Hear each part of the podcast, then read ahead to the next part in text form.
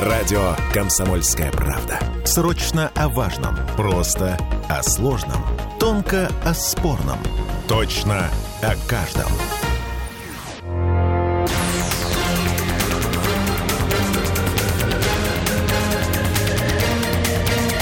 Токсичная среда. А, Всем привет!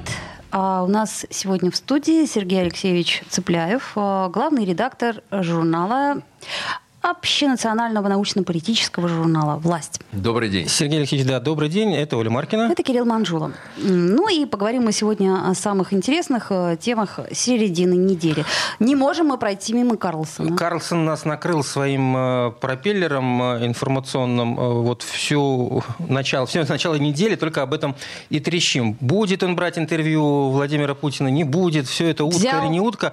Э, Ну, теперь все, в общем-то, карты открыты. М, Даже уже Песков э, подтвердил, интервью было, и мы примерно даже представляем, когда это интервью опубликуют э, в 2 часа ночи по Москве 8 февраля.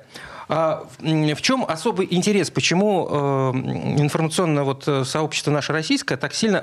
К американскому мы еще вернемся. Там э, еще большая буря разразилась после того, как стало известно.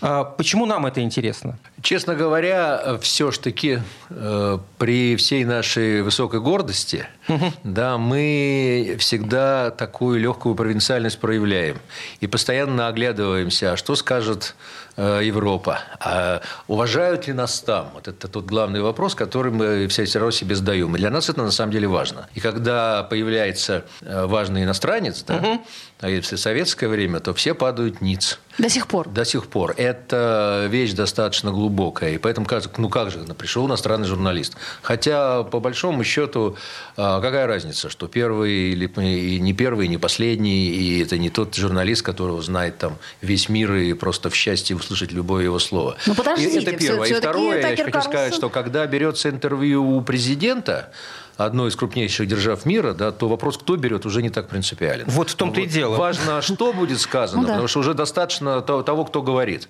Да, но, Сергей Алексеевич, здесь очень важный факт, что это интервью берется не нашими журналистами, которые мы прекрасно знаем, э, как берут интервью у лидера своего государства, да, а берется э, американцам где мы, в общем-то, знаем отношение к России на данный момент. Да, понятно, у Такера свой взгляд, но тем не менее, здесь мы предлагаем все-таки возможность некого другого э, угла зрения со стороны журналиста. И этим самым мы, конечно, э, подогреваем собственный интерес э, к этому взятому интервью. По большому счету, в стране должно быть достаточно углов зрения среди собственных журналистов. Согласен, но это- с этим это вот иде- это вот это идеал. всегда вот особое ожидание к нам приехал иностранный журналист, э, это некоторый э, э, признак провинциальности. Сергей Алексеевич, подождите, но э, самое-то главное, ведь для нас же до сих пор, и для нас, как для средств массовой информации, важно, что о нас думают там. И поэтому это есть такое, как мне кажется, узкое игольное ушко, через которое может просочиться информация, которая будет выгодна нам, ну, гипотетически. Слушайте, ну что о нас думают там, конечно, это всегда интересно, это полезно знать, но для что думают там, мы можем просто почитать, что там пишут э, средства массовой информации сегодня. Да, конечно, информация, э, это будет интервью взято, но вопрос ведь не в том, что он возьмет, а где оно будет размещено и как. Слушайте, ну И- Илон Маск уже сказал, что он готов у себя его разместить, чтобы без купюр, без купюр, кстати, Такер Карлсон, стоя на крыше, тоже сказал, что он Где даст- ему стоять, как не на даст этот интервью без купюр. То есть, ну, насколько это возможно, я не знаю. Хорошо э, ну, познакомиться с точки зрения, хотя мы должны, тоже должны понимать, что, скорее всего, у американцев интерес э, к нашим деталям гораздо меньше, чем у нас к ним. Это тоже правда. надо признавать. Э, Сегодня американцы будут в гораздо большей э, степени обсуждать свои проблемы предстоящих выборов, да, и то, что у них в холодильнике, как обстоит дело с э, зарплатами, и это их будет волновать гораздо больше, чем чего там э, будет говорить э, президент какой-то далекой, важный, но тем не менее другой державы. Поэтому, ну, как сказать, это всегда полезно. Всегда надо стараться использовать все возможности доносить свою точку зрения, но не обольщаться. Хорошо, Что мы сейчас скажем, и американцы тут же все э, прослушают и, Прослезятся. и уйдут просветленными. Да, и идут просветленными в буддийский храм. А, просто после того, как стало известно, что Карлсон в Москве собирается взять это интервью, в американских СМИ, уж на каком месте они ставили эти новости, не, непонятно мне, поскольку я не смотрю напрямую, я делаю только вывод, основываясь на выдержках. Но, тем не менее, там, э, особенно в демократических СМИ, которые поддерживают демократов и Байдена, разразился просто какой-то неимоверный э, шум, э, и чуть ли не заговорили о том, что это интервью, которое Карлсон возьмет у Путина, может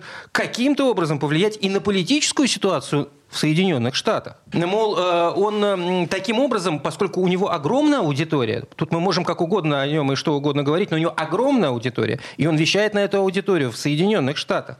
И донеся что-то до этой аудитории, он действительно может повлиять как-то на политическую жизнь самих Соединенных Штатов. Э, конечно, сейчас там предвыборная кампания, и война идет по всем вопросам, э, и, как сказать, вся международная повестка или какие-то там прочие события, которые нам кажутся самыми центральными, для них это некоторые предвыборные сюжеты, угу. на которых можно э, построить разную позицию. Вот демократы за, мы будем против. Э, республиканцы говорят стрижен, демократы скажут брита. И это время, когда вообще Америка с точки зрения внешнего мира просто останавливается и все переходит в внутреннюю борьбу. Конечно, это, э, возможно, определенный небольшой кирпичик в, в эту большую предвыборную стену, но при всем при том, традиционно, не знаю, сейчас, может быть, немножко немножко меняется ситуация, но внешняя политика у американского избирателя не вызывала большого интереса. Да, она никогда не вызывала. А, потому что они на а, а, авианосце, которые находятся по другую сторону океана, всегда был и после Первой мировой, да и после Второй, в конце концов. Разбирайтесь вы там сами в Европе, у нас там свои проблемы, и они гораздо более сконцентрированы на интересах собственного муниципалитета, чем на вопросах, там, что там происходит где-то на гигантском евразийском. Это вы говорите о бытовых американцах, об, о нас, обывателях, а, да? Так они, они а, голосуют, и, собственно, борьба сегодня идет за внимание именно простых избирателей, которые будут голосовать именно за болото, которое может колебаться либо туда, либо сюда.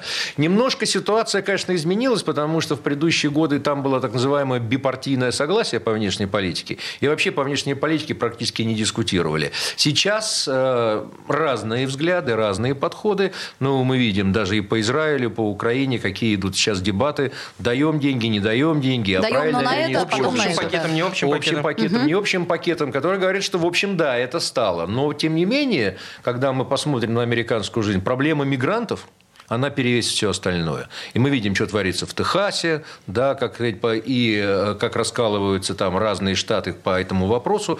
Да и в Европе, когда мы смотрим сейчас дискуссию выборы, вопрос мигрантов простого э, избирателя волнует гораздо больше, чем все, что происходит в российско-украинских отношениях. Это реалии, к этому надо просто А вы вообще следите за избирательной вот, э, чехардой в Соединенных Штатах? Конечно, конечно. Вот, как можно объяснить такую огромную поддержку на прошедших праймерис у демократов, я имею в виду по отношению к Байдену, там более 80%. Я лично никак не могу это в толк взять вне контекста того, как мы относимся к господину Байдену. Ну, просто смотришь на человека и понимаешь, что он уже устал. А, Неужели есть, у вас нет другой кандидатуры? Есть две вещи. Во-первых, есть, конечно, традиция, что если кандидат, действующий президент говорит, что я иду на второй срок, то, в общем, партия обычно не, не устраивает битву с действующим президентом президентом. Инерция? И э, такова традиция в значительной степени. Хотя были отклонения, но это история, например, Линдона Джонсона, который вообще блистательно выиграл первые выборы. Он стал президентом просто в силу того, по, по факту гибели первого, э, э, Джона Кеннеди. Но выборы выиграл с колоссальным объемом, по, в двукратное превышение демократов э, в Палате представителей везде. Такого сейчас нету.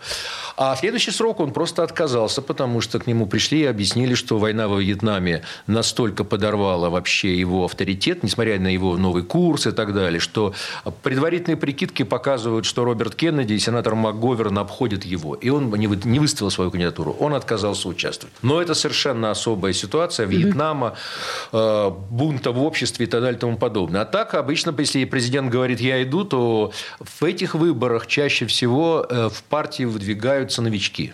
Которые хотят себя показать, э, поучаствовать, Причем заявить в- о себе на будущее. В обеих партиях. В обеих партиях. Каждый раз такая картина.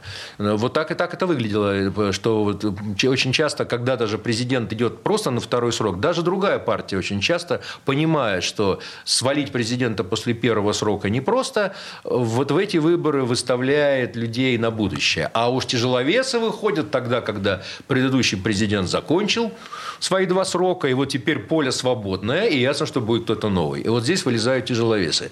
Поэтому в демократ- демократической партии картина такая. Хотя никогда нельзя исключать неожиданностей. Мы помним момент, когда вся демократическая партия уже сказала, ну, Хиллари Клинтон, да? Ну, все понятно, одеваться некуда, она идет как, так сказать, э, лидер, и вдруг появляется какой-то Непонятный молодой чувак. человек, непонятный, да, который оказывается очень харизматичным, который умеет говорить, который умеет располагать. И через некоторое время, как ракета, э, я имею в виду Барака Обама, обходит Хиллари Клинтон, и все в изумлении видят этот результат. Вот. э, Мы должны понимать, что, конечно, американская система дошла до такого, так сказать, продвижения в сторону э, демократического выдвижения кандидата, что они дошли до э, как проблемного уже масштаба, поскольку э, если раньше там игра, съезд играл, выбирали умеренного с точки зрения возможности работы там, то поскольку сейчас голосуют практически все большинство, а чаще всего наиболее активно голосует сплоченное крайнее большинство,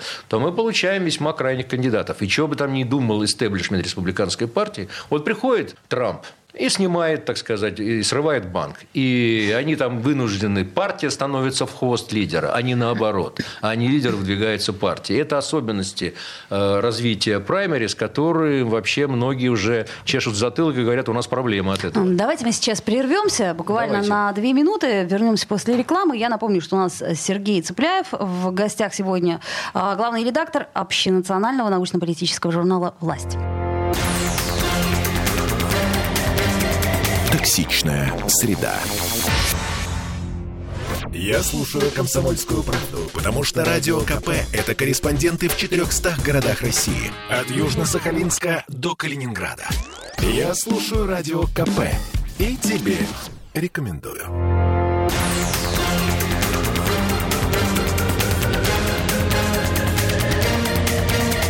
Токсичная среда.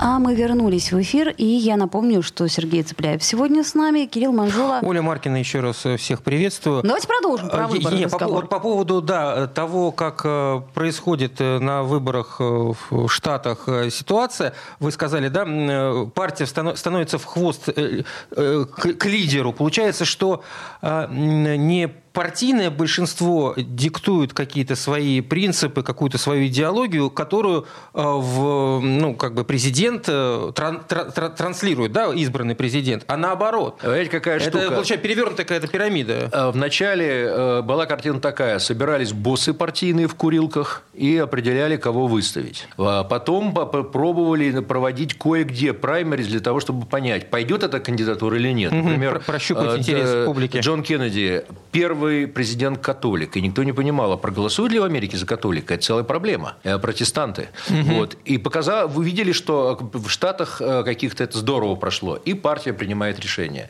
Сейчас вот это партийные боссы, партийный актив и лидеры партии, они не играют никакой роли. И более того, в чем проблема?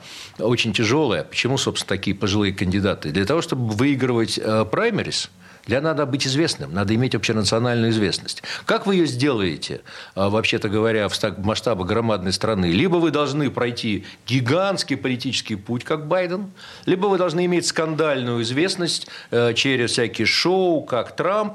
Э, И мы видим, как это, например, так- точно такой же механизм работал на Украине. Да? Что этот сериал про президента, он, собственно, и сделал президента, потому что он получил общенациональную известность. И это сегодня э, проблема вот этой системы праймерис, когда у вас нет общенациональной известности, ну как вы выиграете? То есть праймерис? получается, что э, свежий человек, который как бы, да, не предвзят и все такое прочее, он просто не может принять в этом Ему, участие. ему, нет, он может принять участие, Но но, это- ему это- очень трудно э, получить, что называется, номинацию от партии. Вот это, это сложность. И поэтому пол- получается, что э, молодому кандидату надо пройти очень большую дорогу. И причем никогда ни разу не оступиться. Вот почему резко нарастает уровень, э, с одной стороны, и возраста, и с другой стороны, стороны, появление таких вот кандидатов со сложной репутацией, скажем, таким образом.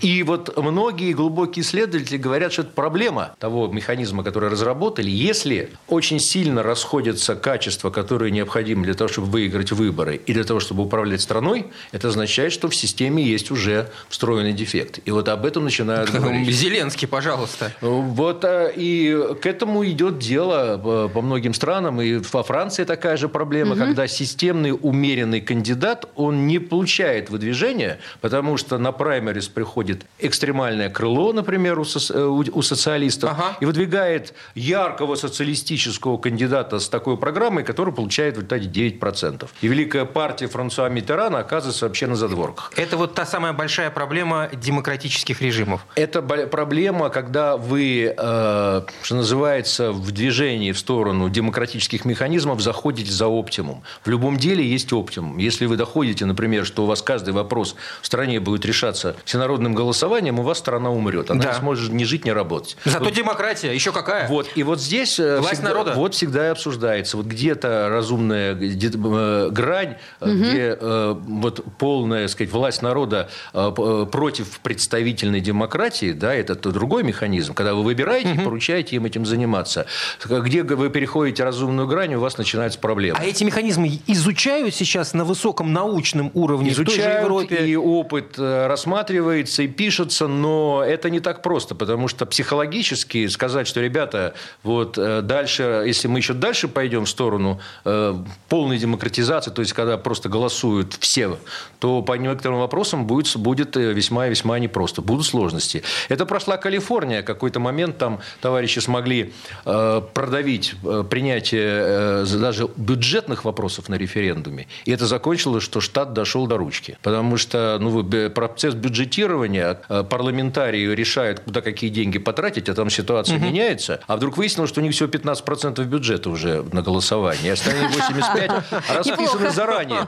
И как вот люди приняли решение, что вот столько надо на образование. Дальше бегают чиновники и говорят, слушайте, дайте идеи, как деньги потратить. Ну, мы не знаем, куда. Ну, уже все купили, то и все, и пятое, двадцатое. А дороги разваливаются. А на это у нас избиратель не дал, не, не дал, не дал денег. И потом они поняли, что это катастрофа. Вот э, надо понимать, где переходится оптимум. И просто лозунг, как вся власть советом, был лозунг разрушительный. Да, и первый раз, и второй ага. раз в 90-е годы. Также и точно, что вся власть вот так сказать, прямо э, избирателю, это тоже проблема. То есть кухарка не может э, государством, да? Э, ну, в общем, э, я бы так сказал, что принимать решения масштаба стратегических э, таких моментов, э, связанных с ядерным оружием, с безопасностью и так далее, не наверное, каждый бы. человек не в состоянии погрузиться и понимать детали и взаимосвязи. По поводу э, ситуации в Соединенных Штатах у меня последний вопрос. Вы сейчас, вот э, в феврале этого года, готовы поставить на кого кого-нибудь, э, ну, Трампа или Байдена, например, который случится в ноябре, я имею в виду выборы? Есть несколько моментов принципиальных. Принципиальный момент такой. Получит Трамп свою каденцию, номинацию или не получит? И это зависит, на самом деле, сегодня от судебной власти. Угу. Потому что только что в одном из штатов был да. рассмотрен вопрос, который отказал в иммунитете. иммунитете. И там есть серьезные проблемы, когда господин Трамп действовал в общем общем, не очень, понимая, что это уже уголовка. И он человек такой решительный, простой и где-то безбашенный э, в своих действиях. Но закон есть закон. А, но закон есть закон. А ну, вот, и дальше начинается, опять же, сложнейшая история. Прецедентов не было, прецеденты, чтобы при бывший президент преследовался уголовно, да. либо он снимался с выборов, этого не было. И поэтому американцы попали в новую ситуацию. Э, если Байден будет, Трамп будет, тогда э, борьба будет вот так сказать, голова в голову. Если Трамп э, не получает каденцию и то? вылетает Ники Хейли, то я думаю, что Ники... Это однозначно. Да, да. она выходит. Она снесет Байдена. Просто по факту э, молодости, активности и так далее. Хорошо, давайте вернемся Друг, чуть выборам. ближе к нам. Посмотрим. Да? Как раз мы говорили о том, что демократические выборы, ну вот тут, мне кажется, чуть менее, э, так сказать... Самая малость. Да. А в Азербайджане сегодня проходит происходят э, очередные, внеочередные выборы. А сегодня у нас э, выбирают э, президент. Хотела сказать сразу. Да. И из многих, да, кандидат один. Да, собственно говоря, на данный момент времени у нас есть информация только по Москве 60% э, явка на 14 по Москве. Ну, приличная явка, ну, такая нормальная явка, все хорошо, вс- я Есть не как- сомневаюсь в результатах, как я Есть думаю, вообще все. какой-то интерес политический или какого бы- какой-либо другой к этим выборам? Ну вот у нас, э, будучи здесь, э, в России, сидя вот здесь, э, в Петербурге за столом.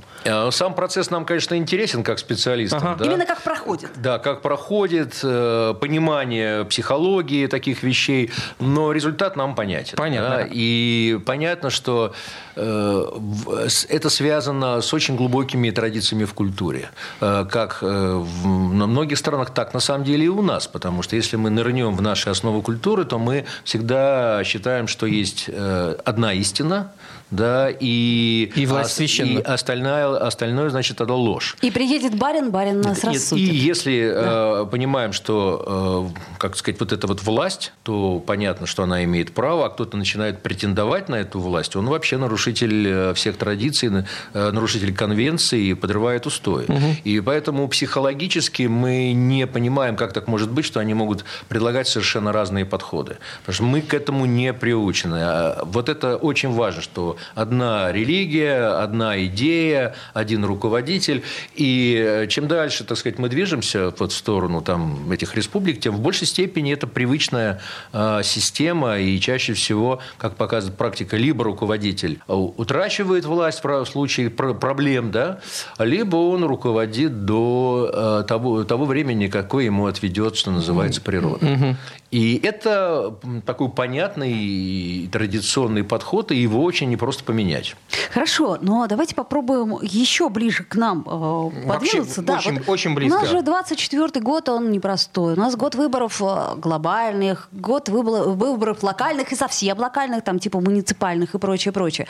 Ну, У нас каждый год э, довольно большой объем в единый день голосования Ну, происходит. этот год у нас особенный. Слушайте, ну, этот год Этот просто год особенный, президент, губернатор, президент, да. если И потом говорить про вообще Петербург. про мир-то и- и вовсе. И Петербург, опять же, муниципалов будет Ну, выбирать. да- давайте, э, как это сказать, от большого к малому. Э, Сначала мы поговорим про президентские выборы. Ну, что у нас тут осталось э, сейчас в сухом остатке? Или что-то еще изменится? Вы полагаете, вы верите в возможность, такую возможность, что вдруг каким-то образом вот э, тех кандидатов, которые не представляют э, партии парламентские... Самовыдвиженцев. да, самовыдвиженцев таки допустят до выборов.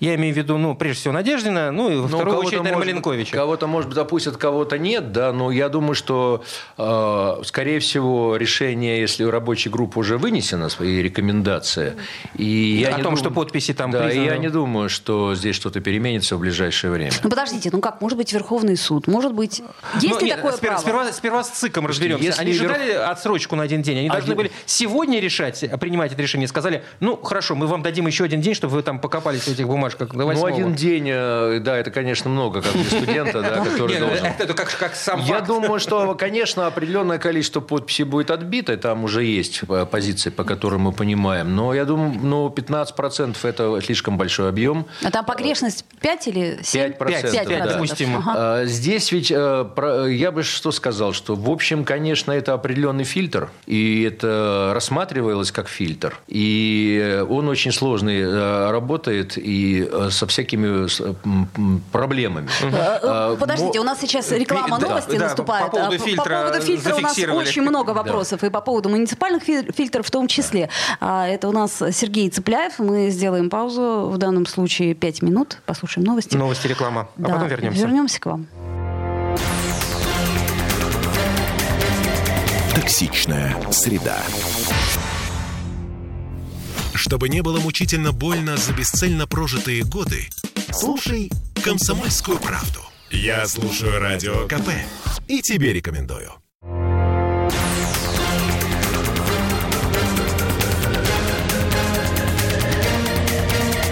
Токсичная среда.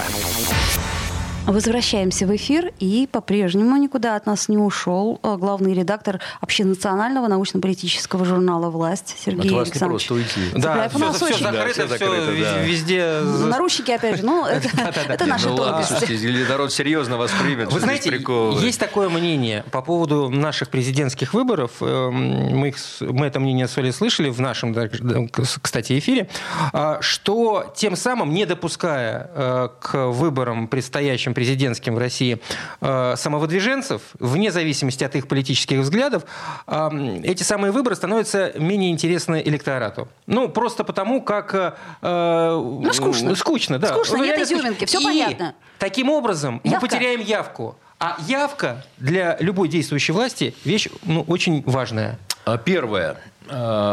Не все из них самовыдвиженцы. А, Заметим, что э, тот же самый Надежда он движенец партии, но Ну, э, не парламентской. да, согласен, да. И вот здесь э, и начинаются детали и тонкости. Хорошо, понятно, что фильтр необходим. На вход, понимаешь, каждый, кто пришел, да, и сказал, я буду президентом, Да, завтра у да, нас да. тысяча человек. Это да, это и всех, и всех пусть на телевизор. Но а, вот этот вот механизм сбора подписей в промышленных масштабах, он крайне тяжел, крайне затратен и крайне плохо контролируем. Мы говорим, что голосовать можно электронно, а почему подписи нельзя собрать электронно? Хороший вопрос. Более того, я бы сказал, а зачем подписи собирать? У нас есть довольно непростой механизм регистрации партий. Там надо отделение создавать и съезды да. проводить. Ну, дайте возможность выдвинуть каждой партии кандидата. Неважно, парламентская она или нет. Если вы даете только парламентским, это дедовщина в определенном смысле. Да, есть необходимость немножко притормозить, вот как говорится, совсем самовыдвиженца, потому что если человека ни одна партия не поддерживает, то, скорее всего, наверное, у него немножечко к, э, большие амбиции. Ну, да? просто попиариться захотел. Да, вот. Ну, э, та- таким людям, да, пожалуйста, соберите какой-то объем подписей э, разумный, пускай даже несколько сот. Понятно, что не совсем сумасшедший, да, и либо и внесите залог. Вот. Но вот этот механизм сбора э, сотен тысяч подписей, это, конечно, во-первых, это архаика, во-вторых, это, э, в общем, э, дальше начинается конкурс по чистописанию. Мы, мы, мы вообще-то ищем руководителей, которые работать умеют, или которые бумажки хорошо пишут. Слушайте, но И- за Надежде на очереди стояли. Это же такая какая-то странная ситуация. Я а даже... я вам скажу, что это очень уязвимый механизм, собственный опыт. Значит, э, 93 год. В, значит, э, выборы в Совет Федерации. Мы решаем там выдвигаться, команда, да, и 45 тысяч подписей надо собрать. Петербурге, а это у него 100 тысяч по стране, а тут 45. Это сумасшедший дом, вот, сбор подписей. Мы, конечно, тогда люди еще не очень понимающие, что к чему. А, Люди приходят, говорят, мы вам, давай, все, побежали, это работает, приносят там, какие проверки, какие базы. Вот, ну люди работают. Вот, я помню, что мне нужно было подписать порядка там, ну сколько там, 7 подписей на странице. Понятно, что 7 тысяч, где-то там 6-7 тысяч листов. Я думаю, что я не справлюсь, потому что вот уже время надо нести, 12 часов скоро, а у меня просто уже рука не поднимается подписывать каждый лист. То есть ты его подписываешь просто не глядя. Дальше мы приходим в этот э, уже как бы избирательная комиссия. Избирательная комиссия дает мне два листочка. Причем они находятся на расстоянии нескольких томов, где одни и те же фамилии, совершенно одни и те же, и совершенно разные подписи. И я прекрасно понимаю, что это закладка. Потому что эти два листа э, идентифицировать на расстоянии нескольких томов невозможно. Это означает, что людям просто принесли и сказали, вот это надо найти. И они их нашли. Ну, я б- мне становится ясным, что э, как бы мы люди наивные, что там шла работа, что туда, так сказать, достаточное количество закачали неизвестно сколько. Я сказал, ребята, товарищи штаб, ну, в такой ситуации есть только одно разумное решение, снимаемся, не участвуем и все. Потому что, ну как? Я просто снял свою кандидатуру, штаб принес извинения, но мы тогда были еще, что называется, начинающими политиками. И- Во всех смыслах идеалистами. Мы не думали, что возможно такие методы. Хорошо, но все-таки... Это очень уязвимая система, поэтому я для себя сказал, ни в каких выборах, где есть массовый сбор подписей, дальше я не участвую. Либо э, контролируемая вещь внесение залога, но это отменили. Ага. Вот. Ну, либо, что называется, минимальный сбор подписей. Есть еще одна система, аятольный фильтр. Что? В Иране. Выборы президента. На центральной площади становится громадный куб. И в эту урну вы можете, каждый имеет право бросить свою заявку. Вот. В смысле, президентом. Хочу избираться в президенты. Так. Приходишь и кидаешь в этот кубик. Вы шутите? Да, не шучу. Я Вы вам реально... что- Это, собственно, как в Ватикане. Да, а дальше Как- происходит как- ну, следующее. гипотетически. Собирается комиссия, состоящая Ну, наполовину из. АЕТО и наполовину из представителей корпуса стражи исламской революции, и они определяют, кто из этого списка бросивших э, идет на выборы. Это называется аетольный фильтр.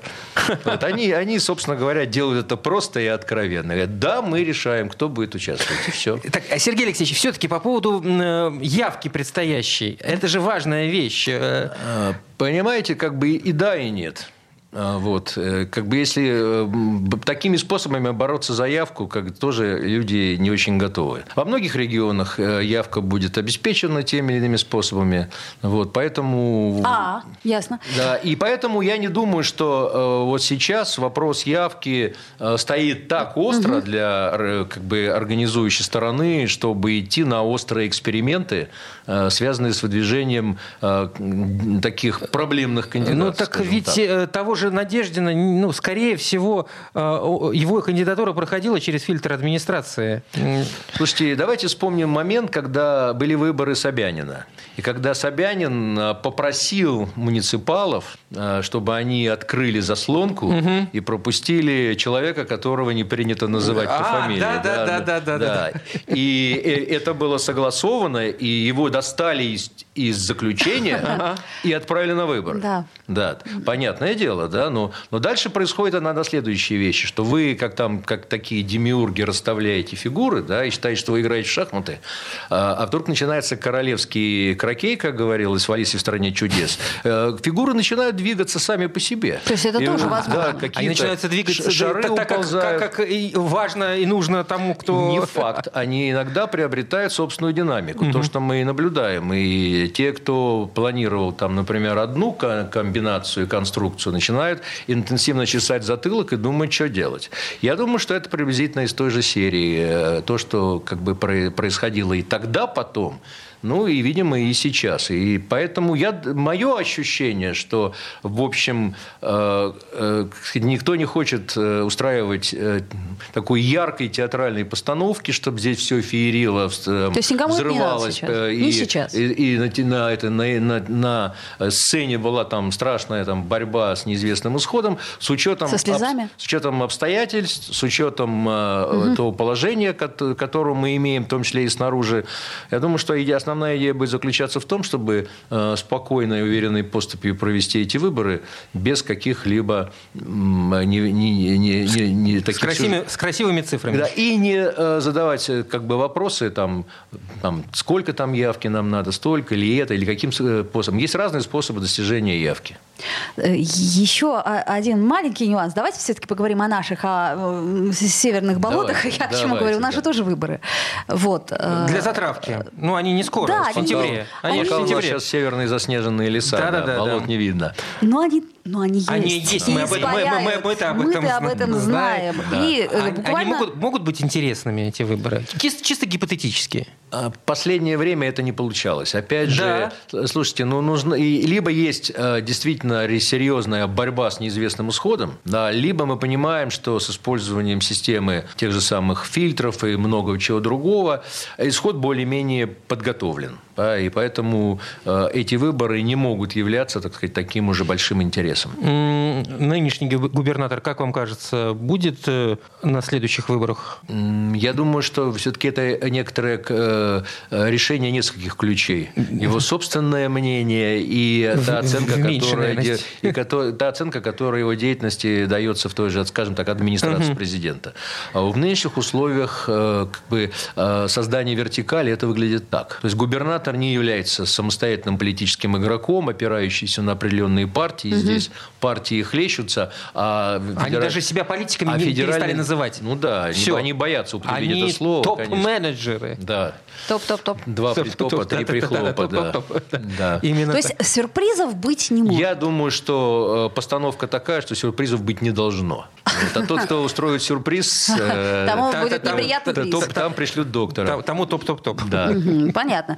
А, ну, хорошо. Э, итак, э, про выборы в Азербайджане мы, я думаю, поподробнее чуть поговорим завтра, потому что у нас... Ну, э, хотя они так и не особо интересные, но тем они не менее... интересны пока... технологически, поэтому тот, кто был наблюдателем, сможет нам об этом рассказать чуть больше. А, про выборы президента пока сложно судить, все ну, сложно. одно только скажу еще комментарий. Вот тогда, когда я был полпредом, да, и мы пытались анализировать предварительно, что будет и как происходит, я уже знаю более-менее с тем вопросов, что 30%, где-то одна треть приблизительно, да, граждан у нас всегда за действующую власть. Это вот тот минимум, который, если вы только... Как... У нас это в Петербурге? В любом э, в стране. А, в вообще? Да, 30%? 30%? Это, да. То есть это всегда... Вы это, не, не, это, это, это, это, минимальный это, базис. То есть это вот есть власть, и, и пускай а, она то дальше как, работает. Какая бы она ни была, просто да. 30% Просто это сама база. идея, что угу. власть не надо трогать, она работает, вот где-то одна треть э, исходит из этого. Жесткий консерватизм. Да, это абсолютно жесткий консерватизм. Как да, бы чего не вышло. Как бы чего не вышло. И вот это вторая вещь, которую вы правильно употребили, что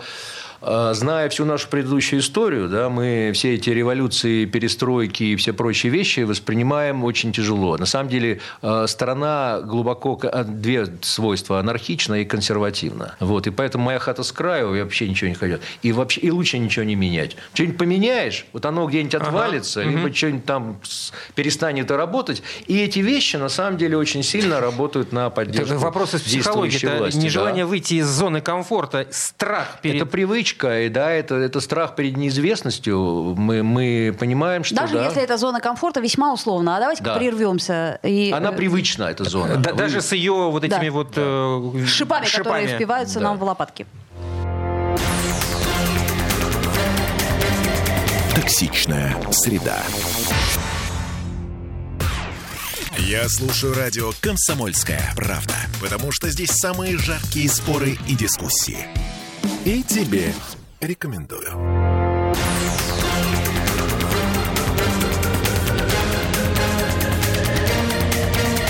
Токсичная среда. Вновь возвращаемся в эфир, и по-прежнему с нами Сергей Цыпляев. И э, еще одну тему, которую мы хотели обсудить с вами, это э, 300-летие нашего Санкт-Петербургского государственного университета. 300 лет – это вообще-то очень весомая дата. Не помню я, чтобы споры продолжались между москвичами и петербуржцами Слушайте, ну, по поводу а, того, чей университет был На самом первый. да? деле, лично ваш покорный слуга лично приложил к руку к окончанию этого спора и решению вопроса. Потому что это вечная была история.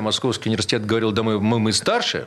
Потому как они были как университет образованы, а, мы-то были как академия. И там был образован университет. Но там был перерыв. Они, и они говорят, давайте будем считать только годы действия, да, а не время образования. А Петербургский университет был рай. Куда Ломоносов пришел? Он уже московский основал. Он же сюда пришел, в Пе- Петербург, и здесь был университет. И вот это была вечная дискуссия. И э, я помню, что я подготовил и отправил э, президенту Ельцину э, проект поздравления университету с соответствующей датой. Там какой-то По круглой. университету нашему, Нашему, да, петербургскому. петербургскому. Это С, как- с учетом... э, это какой год? Это 200 90-е годы, Ага. да. Вот, с учетом именно такого подхода, что мы -то просто танцуем от даты оснований. Ага. Это было подписано президентом, этот документ пришел как поздравление, вот, и с этого момента спорить с президентом уже стало невозможно. Так что вот... Но как они, я- они стараются. Да, ну, они, они будут они стараться, будут. конечно, Слушайте, ну хочется, это да. вообще типичное противостояние двух Ну, столиц. как две столицы, как- конечно, Как, да. всегда, мы культурнее, а мы э, больше, а мы там то, а мы, мы- все. а- А, а мы денег у круче. нас больше. Но Да. мы сейчас Но здесь мы понимаем, что все-таки и Академия, и университет начинали с Петербурга, да, был перерыв. Конечно.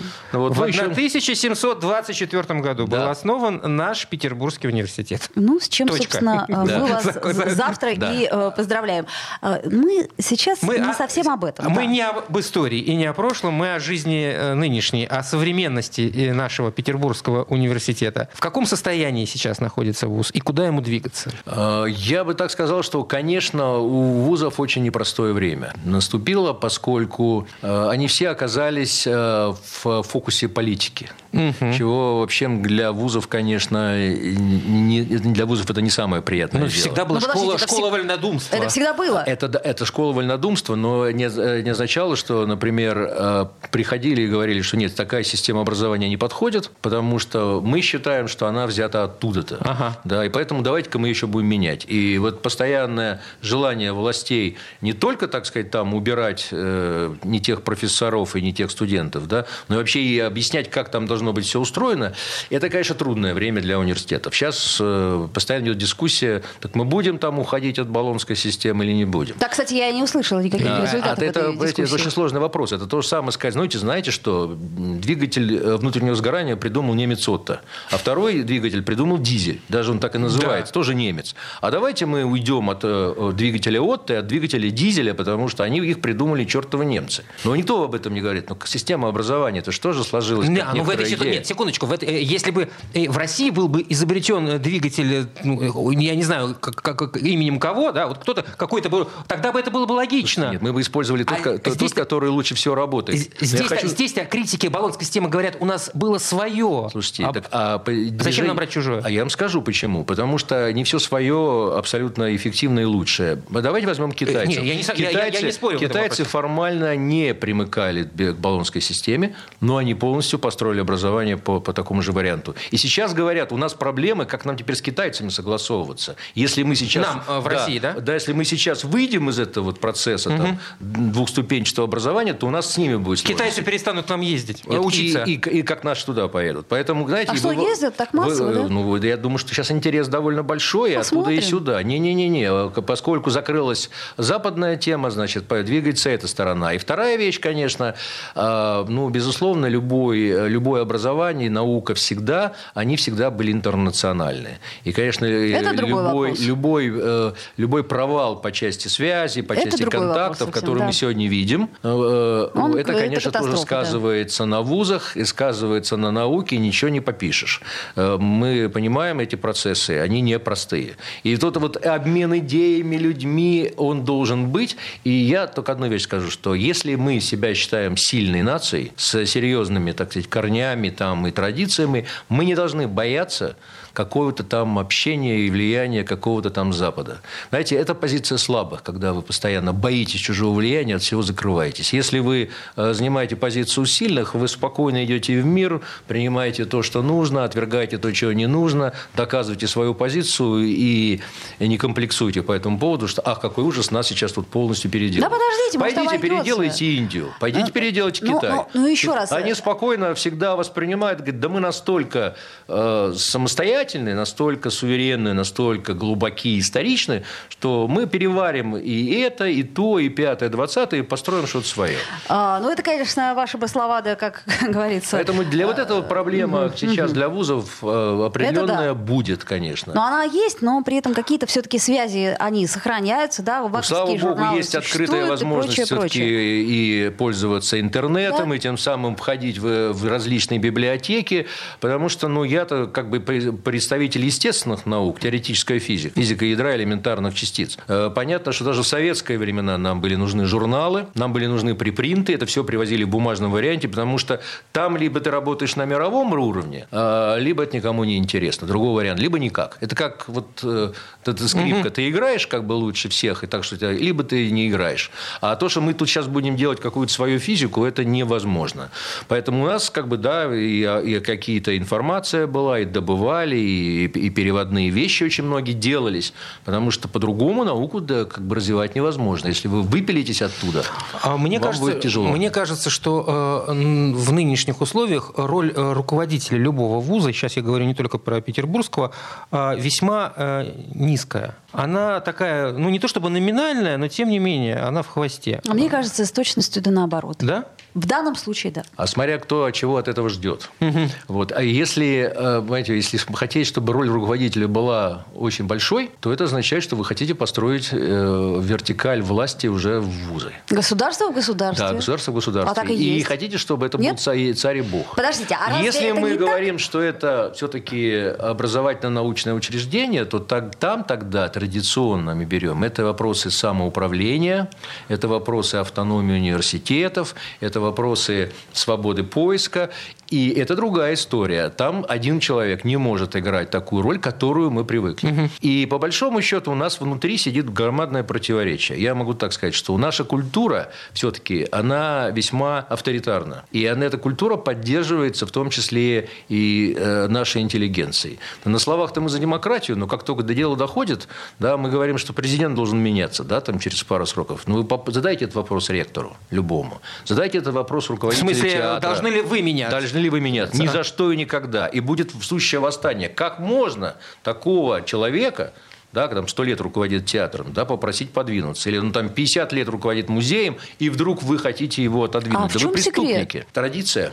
Традиция, что человек э, должен управлять э, своим э, местом э, постолько, сколько он живет. До гробовой доски. До гробовой доски. И более того, поскольку традиция ему это позволяет, то это дает ему возможность играть в хозяина горы. И он должен разными отодвинуть возможных конкурентов, чтобы потом задать вопрос, слушай, так никого же нету. Сергей Алексеевич, но ведь... И это, это мы, а, очень традиционная мы, мы, вот вещь. Я, я просто сейчас задумался, но ведь и в той же Западной Европе, где э, демократия достаточно долгие годы развивалась, э, руководители музеев сидят десятилетиями. А Там это... их как раз-таки ну, не ну, выбирают. Но, но в вузах а, музей – это отдельная да. история немножко. У, но... вузов, да, у них другая традиция. Да, там традиция, и я могу сказать, что либо сроки для деканов, например, там два срока, либо возраст. Например, Эйнштейн, который э, руководил лабораторией в Принстоне, ушел в 65 лет с руководства лаборатории, поскольку такое, такое требование. Ну, После 65 лет нельзя, ну, можно двигать эти позиции. А что хорошо, что Я плохо? провел э, один очень смелый эксперимент э, Две на юридическом факультете Ранхикса.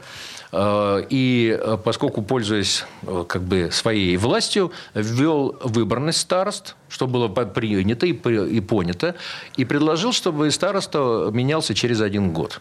И вот это э, место заклинило вначале полностью. Были против на ученом совете, были против деканате.